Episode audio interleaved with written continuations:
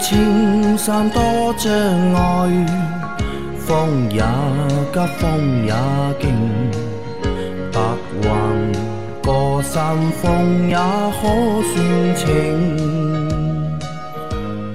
莫说水中多变幻，水也清，水也静。有情养车修车乐趣多，开车用车没烦恼。大家好，欢迎收听老秦汽修杂谈，我是老秦。大家好，我是老秦的小工杨磊。大家好，我是阿 Q。好，我们今天的节目接着昨天继续。第一个问题，三位老板好，我的车是一款老款的 1.6L 马自达三，一三年初的车，因为前期开的少，公里数现在六万公里。上次去叉叉保养，他们说六万公里要检查换下火花塞。请问火花塞的使用寿命一般是多久？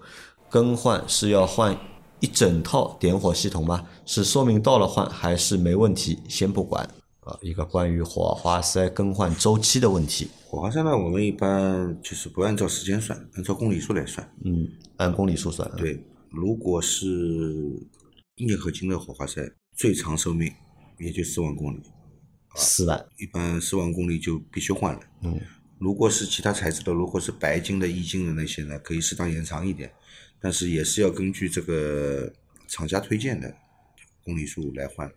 你像那个奔驰啊、奥迪啊、宝马啊，你看这些这些车辆，对吧？它好像周期都比较短，虽然已经用到很高级的那种很高级别的那种火花塞了，已经至少是一金级别的火花塞，但是它有些公里数也只能用两万，最长不到四万，对吧？就必须要更换，因为跟那个点花火花塞的那个工作情况、工作环境以及它的工作的强度及密度有关的。主要是根据公里数来做更呃，换。相对来说呢，日本车的那个火花塞使用周期会长一点。嗯，因为它没有用到德国车上面的这些技术，所以火花塞的耐久性会相对来说长一点。但是如果你是镍合金的，建议不超过四万公里就更换。不超过四万啊。好的，然后要换的话是换一整套点火系统吗？这个不用的，需要火花塞只是火花塞换啊。火花塞，对，就换火花塞就可以了。对这个别被那个叉叉对吧？这个叫它什么东西呢？反正也不是太好的一个东西去忽悠啊，跟你说什么换一套点火系统，呃，点火没毛病也帮你换掉，对吧？没毛病，就别去换。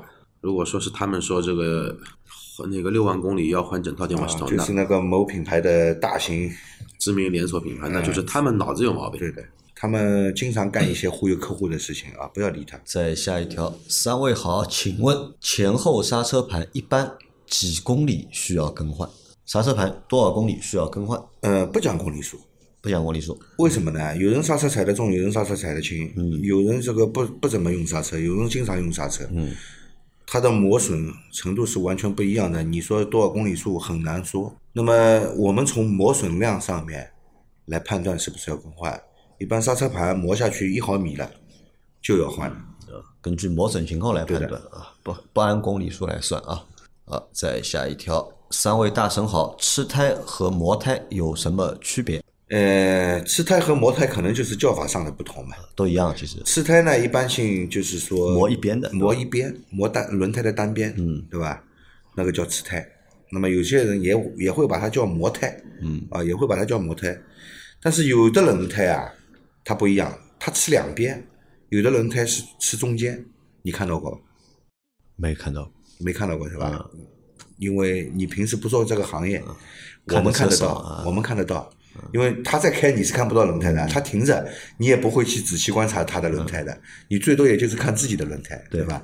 因为我们呢，因为经常会看得到轮胎，吃胎呢，就是如果是四轮定位的数据出现问题，吃胎的话呢，它是吃轮胎的单边的，那有些轮胎会吃两边，有些轮胎会吃中间，那么这个就是所谓的叫磨胎了。嗯，为什么知道？不知道。吃中间的是胎压过高，呃，胎压过高，是两边的，两边同时吃掉的，胎压过低，胎压过低。对，这个道理？今天又长知识了啊！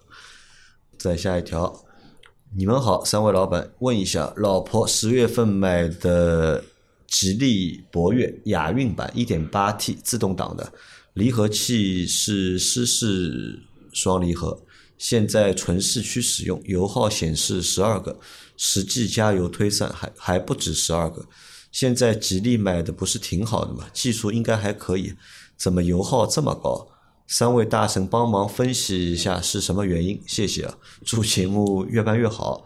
追加一下上个问题啊，是发动机技术落后呢，还是个人驾驶技术问题？吉利不是收购沃尔沃了吗？技术实力不是应该更加雄厚了吗？首保后油耗会下降吗？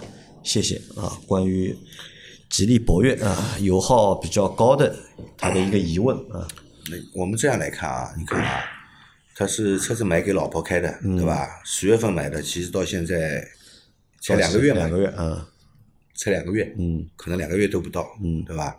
那么新车磨合期呢，油耗相对来说呢是会高一点，嗯，呃，如果你磨合期走走过了，磨得很好，油耗是会有一定程度的下降的，但是你不要指望从十五升油变成八升油，这个不可能的啊，这个是不可能的啊，可能会正常行驶每百公里差个一升到一点五升，会的，这个是有可能的，所以磨合期一定要磨好。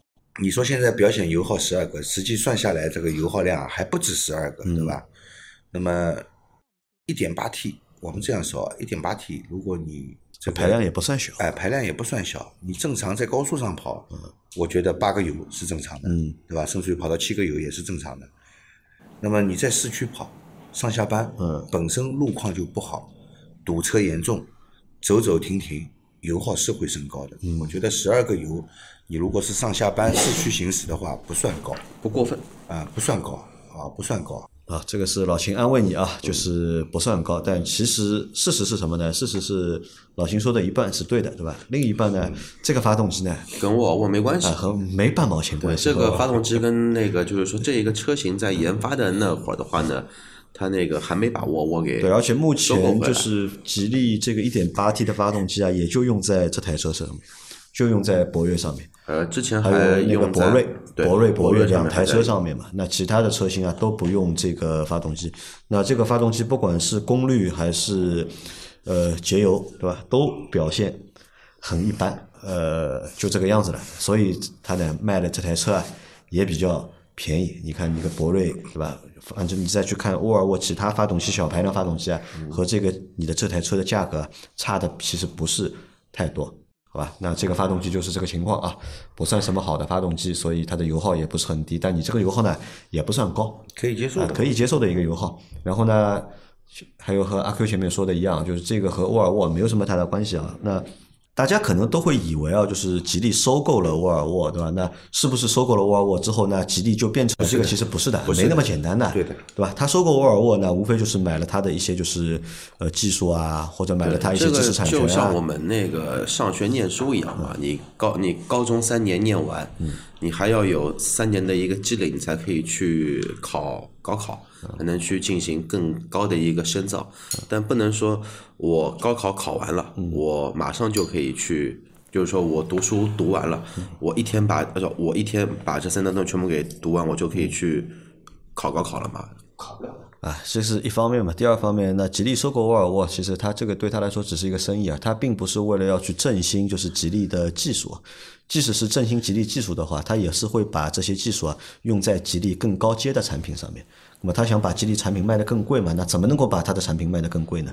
哎，那就是去买更先进的技术。那他出新的产品或者是新的品牌，那可以他把可以把这些产品和这些品牌呢卖得更贵一点。那有沃尔沃的技术放在后面作为背书，但是老的那些吉利的产品啊，就以前什么样，现在还是什么样，就不会有就是本质的变化，或者也不会有这种天翻地覆的变化，是没有关系的。所以就是大家就是买吉利啊，就是我觉得买吉利，如果你是买吉利的话，就是买吉利，就不要以为就是我买的吉利，但是其实我买了一半的是沃尔沃。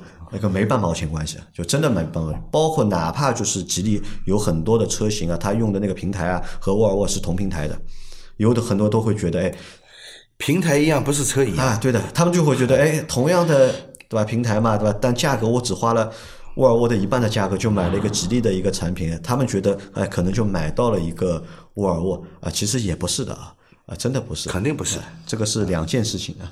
啊，再下一条，三位喜马老板好，一个问题啊，底盘安装加强底盘套件是否增强行驶稳定性和操控性啊？装底盘各种搭配的拉杆，如果有需要，是否有必要装？如图啊，我个人呃在想装后会给车身重量增加了也不少，车上的奥妙太多了，琢磨不透。对于我们车主来说是不可能的了，只有在用车过程逐步体验和感受，这也就是一种乐趣了。谢谢三位的解答啊，关于底盘的就是 改装对吧？或者底盘的就是加强套件的安装对吧？有没加强？套件这种东西呢是这样的啊，因为分门别类很多，嗯，对吧？分门别类很多，不同的厂家，大的厂、小的厂都有。哎，其实说这这些厂配件的厂家都没有什么很大的厂的，嗯，只是名声大，嗯，它的因为它的质量比较好，对吧？那么也有很多小厂呢，就是模仿它的产品，然后卖的便宜一点啊。那么本身它这个就是提高稳定性的这样一个东西，它对材料上面的一个抗拉性的要求其实也是很高的。那么如果是一些小厂做的呢，它只是简单的用铝合金给你来做，这个材料本身的抗拉性它都没有达到要求，嗯达到要求，可能还没有本身车上的材料的这个抗刚性好拉性强啊。对的，啊那个那个东西呢，就装了以后呢，只是就是一个心理安慰嘛，啊，我加强过了，对吧？我加强过了，那么这个呢，就嗯装了没有意义了。嗯那么那些知名品牌的呢，东西是蛮好，但是很贵，啊，你要考虑到你这个车平时使用中，你有这样的应用场景吗？你没有这样的应用场景，比方说你要一个小转要六十迈、八十迈以上过弯的，那你加，是吧？你没这个要求的，你加它干嘛呢？对吧？你用不到，你像赛车用这个对吧？呃，你没这个使用场景，你用不到，你加它干嘛呢？而且所有的我们的就是市售车辆啊，它在出厂之前啊，它这个底盘的稳定性啊，对吧？肯定是达到一定标准的，对吧？对不稳定这个东西不能够上市卖的。对。的。另外，你加装了这些东西以后啊，那么顶把底把无所谓，你加在上面的，加在后备箱、加在机舱里面的，底把加在下面的，车辆下面的一些稳定的东西啊，你加上去以后啊，其实你整个车子的离地间隙变小了，嗯，就是本来你能通过的地方，你加了这个东西以后呢，通不过了，卡住了，刮掉了。然后你这个很贵的东西被刮坏了以后呢，你看着也很心疼。所以这些东西啊，你要考虑清楚，你是不是有这样的应用场景。如果没有这样的应用场景，只是就是为了为了加装而去加装呢，我觉得没有任何意义啊。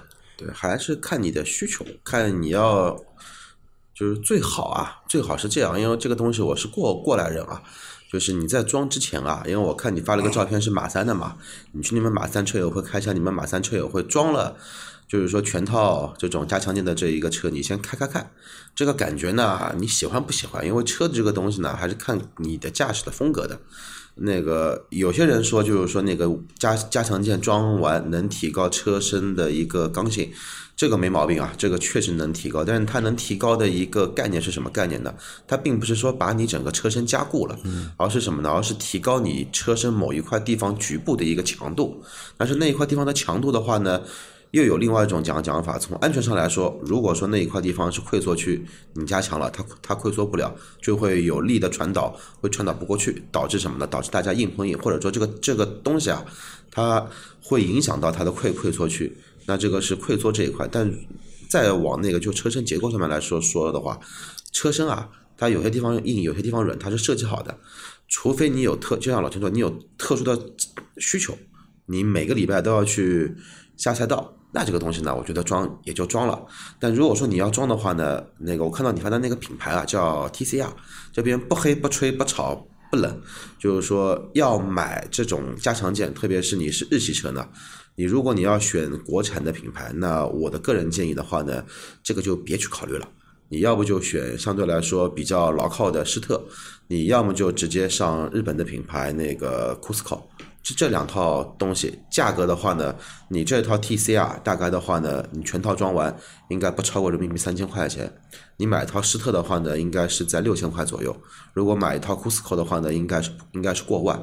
但是的话呢，这个就要说到材料的一个东西了，因为很多东西呢，像老秦说的，小厂做的，它就是拿了大厂的东西，直接仿个造型直接做了一个造型出来但是你要知道，它每个地方，不管它顶坝也好，它底坝也好，它井字架也好，它横拉杆也好，它强度都不一样的。有有有有些地方补强百分之十，有地方补强百分之五十。但是的话呢，你买就是这个品牌的东东西的话呢，它只是说有一个样子而已。你真要装，就不建议你装这个牌牌子。好，不建议啊。来，再下一条，秦大师你好，二零二一款沃尔沃 C 三零二点零自吸，跑了五点七万公里，上个月车子突然顿挫，提示变速箱性能低，4S 店诊断多功能电磁阀、离合器冷却、压力偶数档、液压高，需要更换阀体电脑，约两万多元费用啊！我要求先换变速箱油再说。师傅也说可以先这样试试，换变速箱油和外置滤芯后，目前跑了四百多公里，一切正常了。去年年初换过变速箱油，也就跑了一万公里。请问秦大师，变速箱 不会有大问题了吧？感谢三位大师的付出，祝你们新年快乐，一切美好。变又是速箱性能低啊，一个变速箱的问题，对吧？变速箱性能低，变速箱性能低的话，变速箱性能低，4S 店诊断多功能电磁阀、离合器啊、离合器冷却液、压力偶压力偶数档、液压高，需要更换阀体。呃，我跟你说啊，这个变速箱的阀体啊，到 4S 店他肯定是叫你换，但是我告诉你，这个阀体洗洗就好了。洗一洗就好，多数情况下洗一洗它就 它就好了。而且还要他换那个阀体电脑，对的呀，主板也换掉。它阀体和电脑在一起的一起的对吧？啊，一换就是两万多，是这个价钱，价钱没吓爆你。价钱没想啊好，，但是这个阀体我跟你说，百分之八十能洗好，但他现在就换了变速箱油嘛，换了换了之后变速箱油嘛，等于洗了一遍嘛。跑了四百多公里，也一切正常。对，换了变速箱油就等于洗了一遍嘛，只是洗的没那么彻底。嗯，如果你能把它拆下来彻彻底底洗，洗完了以后呢，还能用很长时间，好吧？如果再出现同样问题的话，就是洗一下这个阀体。反正经我手，啊、这个沃尔沃的这个变速箱，因为它这个变速箱也不是沃尔沃自己造的嘛，它这个变速箱其实是个英国品牌，其实生产好像是在日本生产的。再下一条，三位老师好，我准备入手新思域，但是隔音有点差，想问一下有什么后升级隔音的办法吗？老秦师傅这边可以做吗？要买对吧？要买本田的车对吧？又嫌本田啊隔音差对吧？要来升级对吧？有必要吗？就最简单的隔音的办法，嗯买副降噪耳机。不能戴的，好吧？开车戴耳机，两个耳朵都塞起来，这个 这个是违法的，好吧？戴夫这个真的违法吗？违法。就不可以开车不能交通交通法规上面明令禁止，你可以只戴一边的，因为你打电话，嗯，可以只戴戴一边的，嗯，可以的。但是你把两个耳朵都塞起来，嗯听音乐不行的，不可以啊不。可以的。那我在想，我们现在室内又不能按喇叭，对吧？嗯 这个耳朵有和没有有什么区别呢？啊，不对的，你除了按喇叭，你还要路上是有很多情况的嘛。人啊，人的感官耳朵去判断啊，断。人的感官除了眼睛，还有耳朵、鼻子、嘴巴，都都是感官，对吧？但是我们开车能用到的就是眼睛和耳朵，嘴巴肯定没用的，对吧？嘴巴好像真的没用，鼻子好像作用也不是很大嘴巴。要呼吸的呀，对吧？不呼吸那可以也开不了车呼吸是，口呼吸是有问题的啊，口呼吸会造成很多疾病的啊。呼吸还是用鼻子，好吧？但鼻子可能有点用，哪里漏机油了，这个闻冒烟了，有异味了，能闻到，对吧？但是主要开车就是眼睛和和和耳朵嘛。为什么考驾驶证的时候要测你的视力和听力呢？没有测你的嗅觉。这既然要测听力，就说明耳朵是有用的，你不能把耳朵塞起来的，好吧？听什么？听听我们老司机三人行呀。听节目了。对啊，那用车机听就可以了。给 我给个建议吧，这个这个车要不要去做隔音？你都买本田了，你在乎什么隔音了？我也吧这么想嘛对吧他都嗯他都送你一辆车了，你都买个你就买个发动机，他送你一辆车，你还要考虑做隔音，浪费钱，做了也跟没做没什么大区别的，对吧？别花这个冤枉钱，车嘛拆的一塌糊涂，你拆了没有心疼？隔音嘛，你说好吧，你感觉上好了一点，但这个心理作用大于实际的作用。就换句话说吧，你全部贴满，只挣贴隔音棉，对吧？空腔里面塞满了泡沫，它给你分贝是降低了两个分贝，有什么用呢？两个分贝是不止的，这个声音的频率也会降低的。本来的就是你的噪音可能是偏中高音的，嗯，哎，它变了，一是分贝是有一定下降，第二呢，它的可能传进来的声音变成这个低频的声音，啊，变中低音了。呃，隔音效果是有的，但是没有你想象的这么好。哪怕你说整车隔音，没有你想象的那么好。如果要达到你想象的那种要求呢？啊，换车不要选这个车。啊，不是要达到你这种想象的要求的话呢，一是价格很高，第二呢，你这个车基本上要拆得粉碎。就是你，我跟你说，工作台肯定要拆掉的，拆到白车身，啊，内顶也要拆掉，这个 A 柱、B 柱、C 柱全部拆完，内饰板全部拆完，地毯拆掉，灯是这个前后座椅肯定要拆掉，全部拆完，然后贴先贴指正，再贴隔音，啊，包括车顶上也是啊，然后再装回去，然后最好呢是发动机舱里面呢也要贴指正隔音，发动机舱里面隔音就不贴了，就贴指正，然后你的那个翼子板内衬里面全部要贴。你想想要把这个车拆成什么样，你看到会心疼的，而且费用会很高，对吧？你你有这点钱贴在这个买飞度的上面，你你你买车的时候啊，升个级吧，就 呃不是升级的事情啊，你你这点钱花在车价里面，这个你这个车子买的就不一样了嘛。嗯买本田嘛，就是买发动机嘛，买发动机送车，你就按照这个想法去想，做什么隔音了？啊，但是你如果一定要坚持要做的话，也可以做啊，这个是个个人的事情。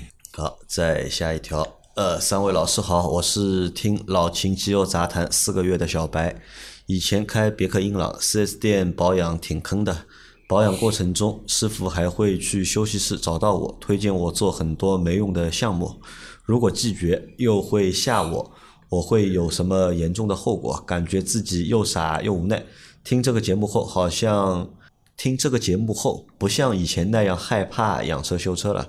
可惜买完凯美瑞才接触这个节目啊，不喜欢凯美瑞，只是害怕修车才买的。想问一个简单的问题：二零二一年七月购买的凯美瑞二点五爱信八 AT 变速箱，使用九十五号汽油，冬天零下冷车启动怠速下，驾驶室会听到异响，会持续二十分钟左右，像拿筷子快速敲击不锈钢杯子的声音。汽车水温上来后，声音消失。请问这是机油压力上来上不来导致的气门停筒敲击，还是爆震、油品不好，还是有其他什么可能？有什么鉴别的方法？这样来说啊，就是你要有持续二十分钟左右的一个异响的话呢，我觉得你刚买的新车时间也不长，对吧？如果你担心有问题啊，我劝你到 4S 店去让他们好好检查一下。嗯。反正要持续有那种筷子敲这个不锈钢杯子的这种当当当的这种这么清脆的声音，应该是不正常的。应该是发动机里发出来的，应该是不正常的。这个发动机里面发出来的，还是发动机周围的那些部件发出来的，这个不好解释。他说因为我也没听到声音，水温上来了声音就没有了。从水温上来的声音就没有了，那么跟发动机的一个温度的工况可能有一定的关系吧。只能这样来分析啊，那我就我劝你把这个车子开到 4S 店，让他们好好检查一下。如果有问题的话，赶快索赔啊！别等问题出现出现了以后，和他用九十五号汽油没有关系吧？没关系，没关系。爆震没这么响声音的，爆震你听不出的，听不出的。爆震要能听出来，这个发动机不是爆震，是爆缸。而且它用的又是九十五号，对吧？应该没问题号要而且丰田的发动机压缩比不高的，嗯，九十五号肯定足够用了。你要觉得九十五号标号还低的话，不现实了，不现实是吧？它这个压缩比本来就不高，这个发动机九十五号肯定是足够用。但是你因为你说的这个声音呢，你也没描述部位，嗯，对吧？从哪里发出来的也很难帮你判断，是底盘下面的，还是发动机机舱的，还是车子后部的，你也没描述清楚。我估计跟那个发动机，你你也说车热了就好了嘛，嗯，估计是发动机舱这里出来的，对吧？要检查的东西呢，肯定是先从发动机的一个周围的一些部件开始检查，最后再去怀疑发动机内部的声音，好吧？只能从这样的一个流程去检查，赶紧去 4S 店，不要等问题扩大了以后，这个去维修的话，会造成更大的麻烦。嗯，好吧所以去之前啊，你最好那个冷车时候声音啊录下来，录下来之后再去录不清楚这种声音。录不清楚，这样他们就是说知道你开到有这 4S 店。等车冷，叫他们发，不行，车扔在四 S 店。第二天早上，你说你们不要发动，就放在这里。嗯早上我来发动给你们听，就是这个声音。因为你有时候车子冷车扔过去是吧？